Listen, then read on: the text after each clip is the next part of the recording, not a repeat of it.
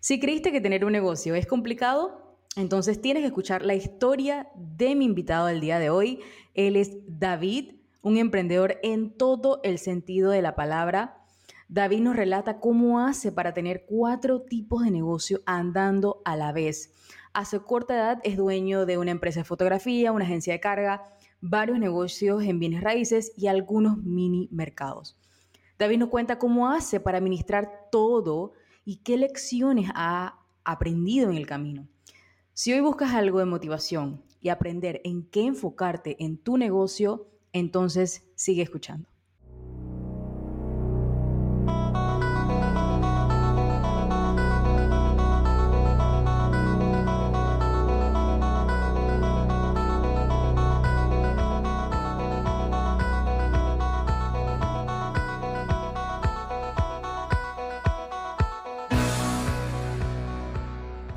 Hola, soy Sofía Rodríguez, coach y mentora financiera y ayuda a emprendedores a transformar sus finanzas personales y las de su negocio para siempre, enseñándoles a administrar eficientemente sus ingresos, maximizar sus ganancias y vivir de su emprendimiento.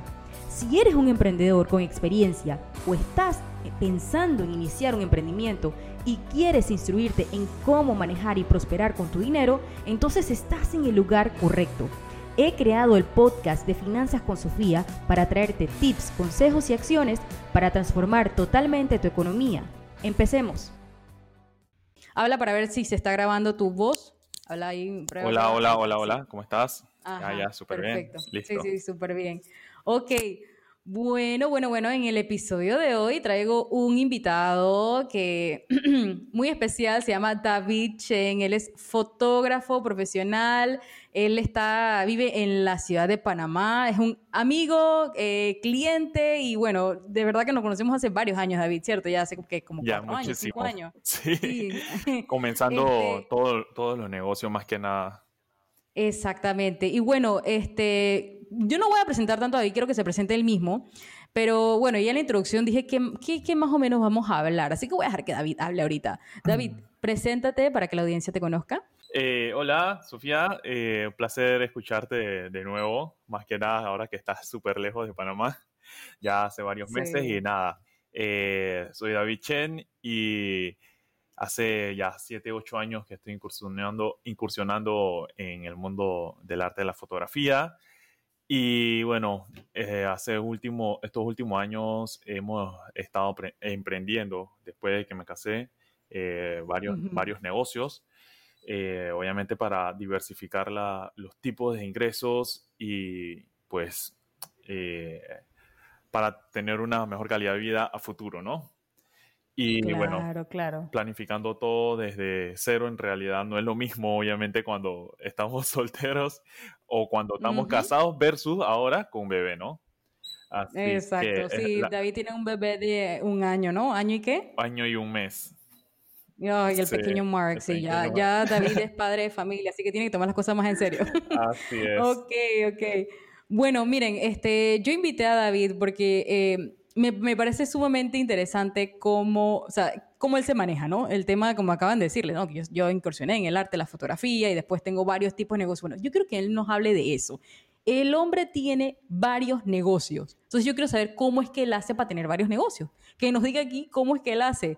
Quiero hablar, quiero preguntarle cómo hace con la administración, cómo delega, cómo lleva la parte eh, eh, financiera, cómo administra el tiempo para poder dedicarle a todo eso. Así que cuéntanos un poquito, si, quieres no das tanto detalle o si quieres dar muchos detalles, pero cuéntanos un poquito este, ¿qué, qué tipos de negocio tienes, cuáles son y, de momento, un poquito de eso.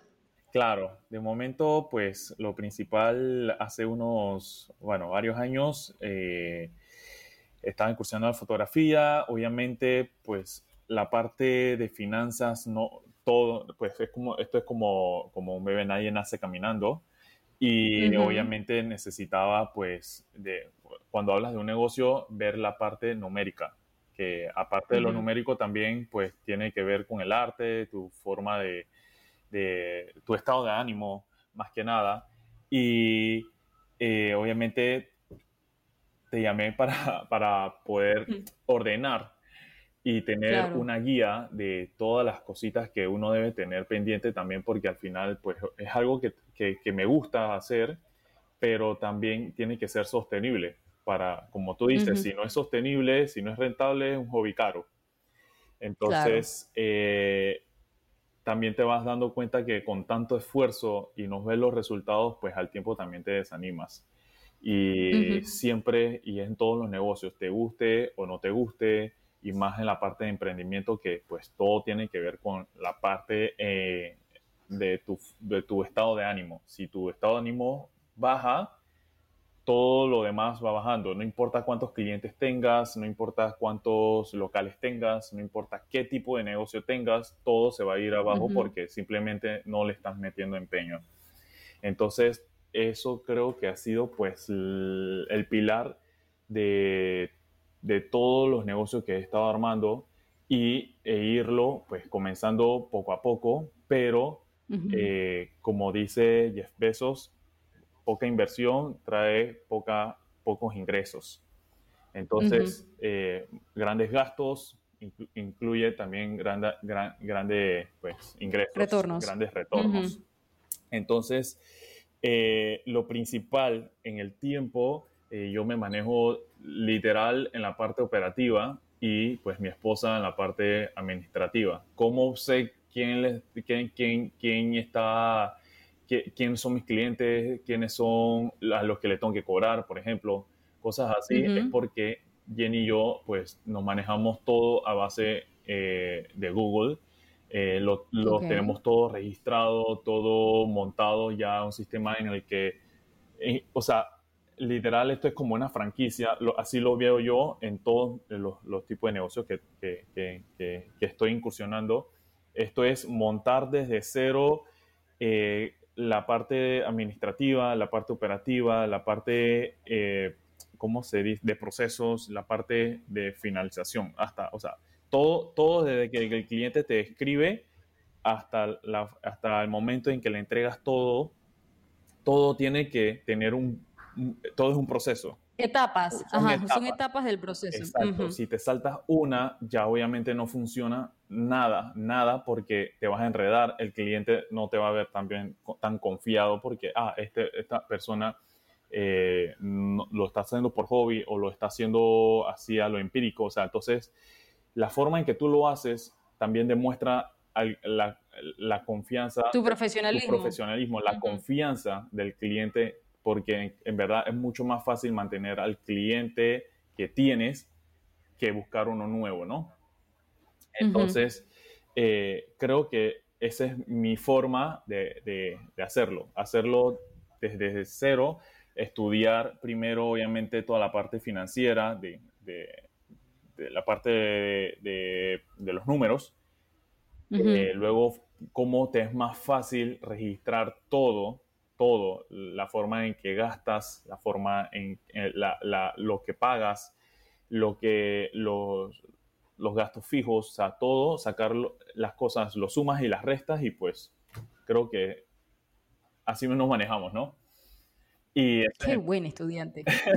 sí, sí, es, que, es, que, hay, que hacerlo así, eh, Sofía, porque de verdad, eh, cuando uno divide mucho eh, sus ingresos, y, lo, y lo juntas todo, o sea, dividir de dónde vienen tus ingresos y lo juntas todo también no es tan factible porque no sabes, no, o sea, te va a, te te va a tomar... No tienes, no tienes claridad de ver de dónde, qué es rentable y qué no es rentable, de qué, qué, está viniendo de qué y qué estás gastando en qué. Claro, es muy difícil, claro. es muy difícil detectar también los problemas.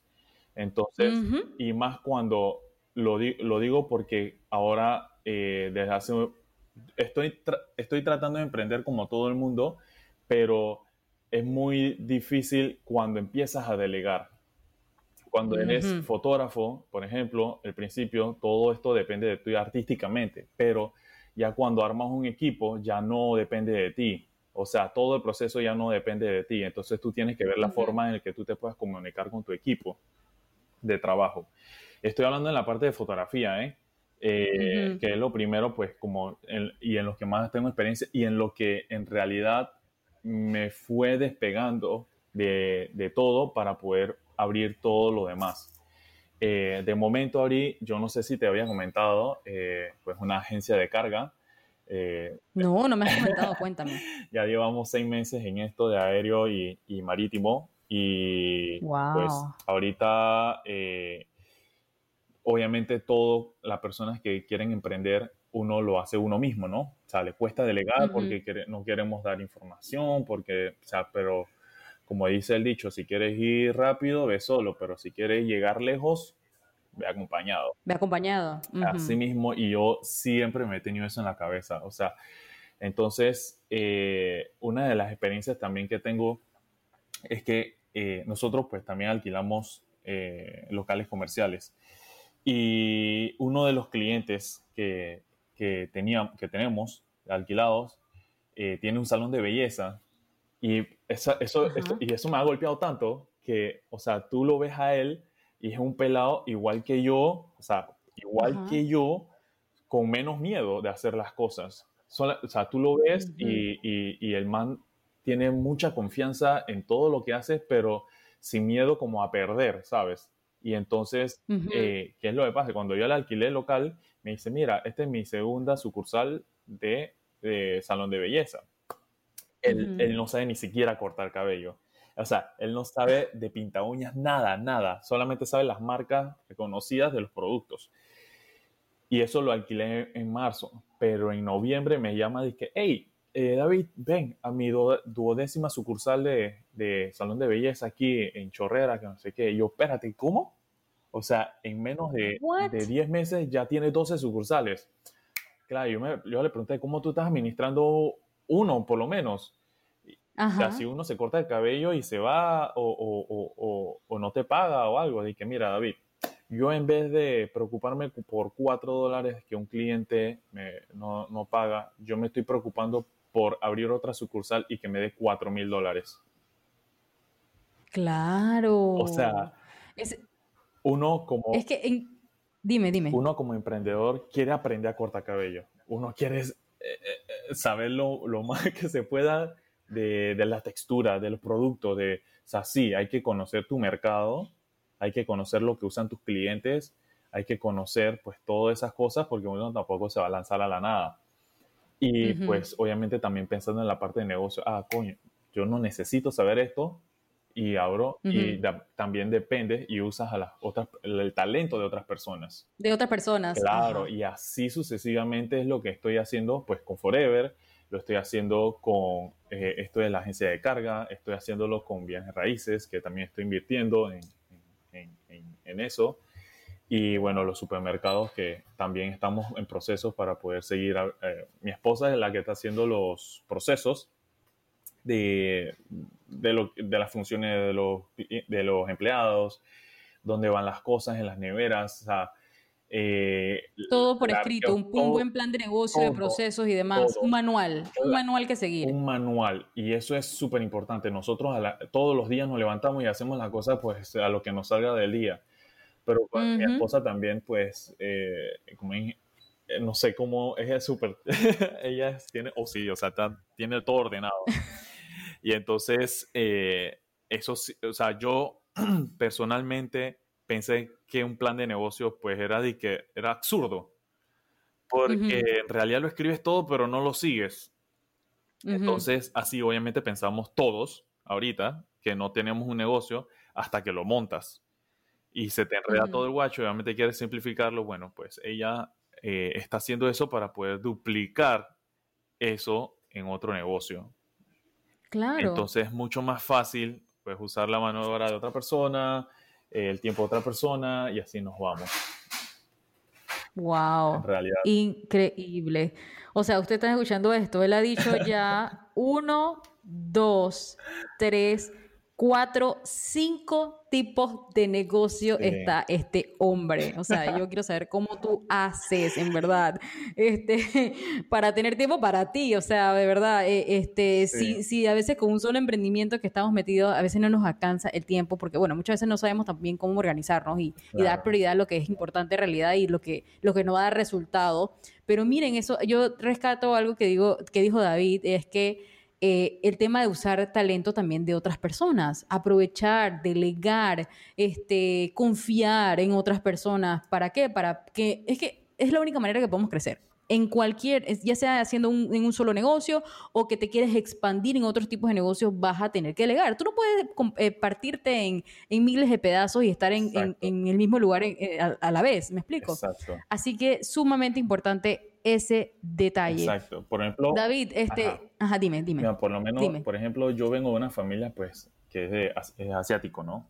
Entonces, en esta cultura, pues, eh, es de cultura de trabajar, de, dar todo por, por, generar, de todo por crecer y todo lo demás, pues, así es la cultura china, ¿no?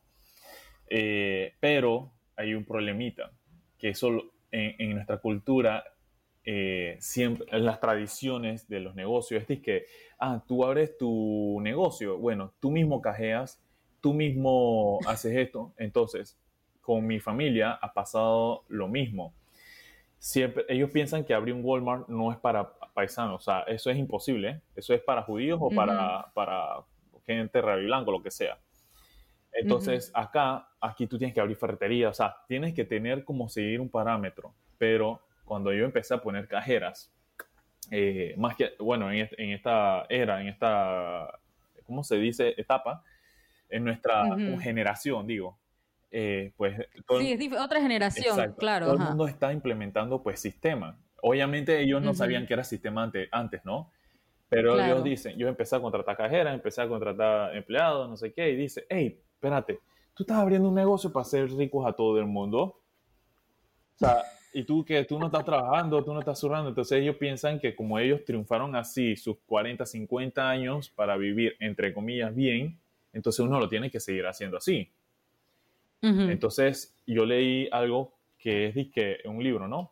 Dice, hey, no eduques a tu hijo ah, de tal manera como te educaron a ti porque lo estás educando para, tiempo, para tiempos que ya no existen. ¿Ves? Entonces yo siempre he tenido eso en la cabeza con mis padres. Bueno, con la generación de, ellos. La generación, sí. Exacto. Y eso es algo bien importante que, que te has mencionado, David, porque creo que es uno de las, las, una de las principales limitantes que cualquier emprendedor se enfrenta. ¿Qué va a decir mi familia? ¿Qué piensa mi familia? Toca hacer esto así porque mi familia piensa así, mi mamá piensa así, mi papá, mis abuelos, lo que sea. Exacto. Y dejan, dejan de, de, ganar o dejan de pasar la oportunidad de poder hacer las cosas de una mejor manera o de otra, de otra manera y que cuidado va a tener pues X mejor resultado que lo, que, que lo tuvieron o que cuidado muchas, muchas veces, vamos a decirlo así, muchas veces las personas que nos dicen eso ni siquiera se han atrevido a hacer nada en su vida. Pero, te pero son los que te dicen cómo hacer las tuyas. Ajá, exactamente. Exacto. ¿Por qué? Exactamente. ¿Por qué son así? Porque tus, mm. tus, porque sus miedos son más grandes que los tuyos. ¿Me entiendes? Entonces, eh, por eso es que su, sus sueños son más chicas que los tuyos. Por eso es que siempre te van a decir cómo, de, cómo hacer las cosas, pues. Entonces, eh, como ellos obviamente tampoco ven los resultados monetariamente, ellos, ellos van a pensar siempre que pues siempre estás mal. Exacto. Pero bueno. Ok, ok. Bueno, interesantísimo, la verdad, eh, David, los, tips, pequeños tips, porque ahí más o menos, sin tú querer, queriendo, ya has dado varios tips y estrategias que creo que cualquiera, cualquier emprendedor puede empezar a implementar y también como que, oye, es como un abrir de ojos y abrir la mente a, otras posibilidades y oportunidades. Así que, ¿qué, ¿Qué, le dirías, David, a los que nos están escuchando ahorita, a estos emprendedores? Tú sabes que mi audiencia es full emprendedores y emprendedoras. ¿Qué le puedes decir a ellos de tu parte, de tu experiencia en cuanto a colocar un negocio, ser emprendedor? Bueno, lo primero que yo le diría es que en realidad ninguno, ninguno, ninguno es perfecto. Eh, aunque tú veas pues en Instagram todo lo demás, eh, todo lo que te quieran mostrar que les va bien, les va perfecto, pues obviamente ellos están luchando igual que tú. Y dos, que ah, nadie tiene un paso ya a seguir de las cosas. O sea, simplemente en realidad, en realidad es así. Hazlo y, y en el camino vas viendo qué es lo que le gusta, qué es lo que, te, qué es lo que no, eh, los procesos para que te sea más fácil, porque en realidad muchos, muchos, muchos no empiezan haciendo nada porque van, porque están pensando que no es la manera. O sea, no, hey, mira, mira, estoy esperando más no, no he, no he hecho más clientes porque no he posteado nada. No, no, he posteado nada de mi servicio porque, eh, chuso, no tengo nada montado. No tengo clientes. No tengo montado. Entonces, esto es como lo, de, lo, lo del McDonald's. O sea, eh, eh, el, restaurante, había un restaurante que no hacía más de 100 hamburguesas y por no hacer más de 100 hamburguesas no podía comprar la máquina que hacía mil hamburguesas. Entonces el vendedor le dice, no haces 100 hamburguesas porque no tienes la máquina o no tienes la máquina y no puedes hacer más de 100 hamburguesas. ¿Me explico? O sea, que como que, ¿qué es primero? ¿Qué, qué, es primero? el, huevo, o la gallina. El huevo la gallina. Exacto. Entonces, y así estamos todos. O sea, tenemos un negocio, vendemos hamburguesas, pero como no hacemos más de 100 hamburguesas porque nuestros procesos no nos dan, porque nuestras manos de obra no nos dan, porque etcétera, etcétera, etcétera, no nos da para hacer más, entonces no podemos crecer. ¿Me entiendes? Exactamente. Entonces, el para poder crecer, ¿qué es? Obviamente tenemos que invertir un poquito en, esa máquina, aunque nos cueste un poco más, pero ya a la larga, pues también se va produciendo más y el cliente, en vez de llegar y esperar media hora, que ya sabe que va a esperar 10 segundos, va a ir, va a ir mucho más. Más cantidad de veces. ¿Entiendes? Y en este mundo acelerado, pues también nos cuesta demasiado esperar 5 minutos. Entonces, Total. Esa es mi recomendación que, que yo, la verdad, en esto de la agencia de cargas, pues es algo nuevo para mí. Y bueno, fue algo nuevo para mí. Yo jamás me iba a meter con un paquete o una carga que, que, que yo no sé cuánto te cuesta a ti para traerlo a Panamá. Y localizarlo, o sea, meterme en ese mundo, ¿sabes? Pero ¿sabes qué? Yo me atreví en el tema de que, ah, ¿sabes qué? Hay amistades que están metidas en esto, eh, preguntas, porque en realidad también por no preguntar se nos pasan las oportunidades. Entonces, eh, preguntas, averiguas, llamas a las empresas que son, tienen más, eh, lo que yo hice, ¿no? llamé a empresas que tienen más eh, experiencia y les preguntaba, hey, me hacía pasar por cliente, hey, mira, la carga no me ha llegado, ¿cómo hago para hacer esto? ¿Qué, ¿Qué, podría haber pasado? O sea, vas investigando, ¿no? Porque en realidad No, lo, no lo vas a encontrar todo, o sea, si lo encuentras todo en Internet, mm, todo el mundo tendría el mismo. Perfecto.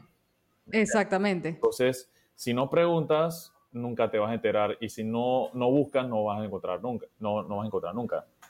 Entonces, sabes que em, empecé a averiguar, averiguar todo por internet, me he pasado un mes entero antes de abrir esto y yo mismo hice la prueba conmigo mismo, trayendo mi carga para ver si se me perdía o, o, o, llega, o en cuánto tiempo llegaba para darle Llegaba. Sí, claro, porque esto del tiempo de la carga pues, es, es, es, indispensable, esto es oro. La gente paga, tú, tú, sabes eso, ¿no? De que vamos a pagar por DHL que llega en, en, un día en vez de USPS que llega en 10.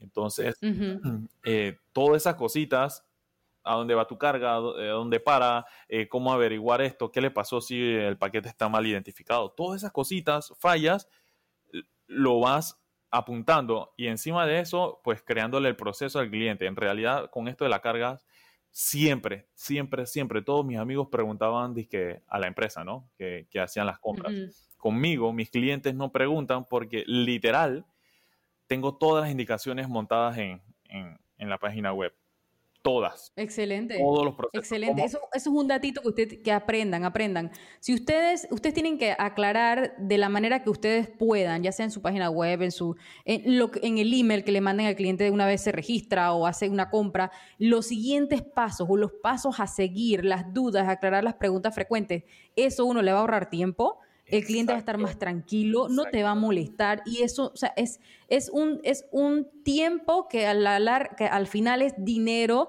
que te ahorras porque no tienes que estar eh, eh, invirtiendo mano de obra para estar contestando esas preguntas que muy simplemente pudieran estar en tu página web, tu email, lo que sea que cómo comunicas. Exacto, y, la gente y la gente también es como media obvia, ¿no? Dice que uh, pones, que, bueno, no sé, 275 la libra y te preguntan 275 la libra ¿cuánto es? ¿Cuánto, es, ¿Cuánto cobras la libra? Entonces, tú lo diriges todo a esa información, por eso tú cogiste tu tiempo también para armarlo, ¿no?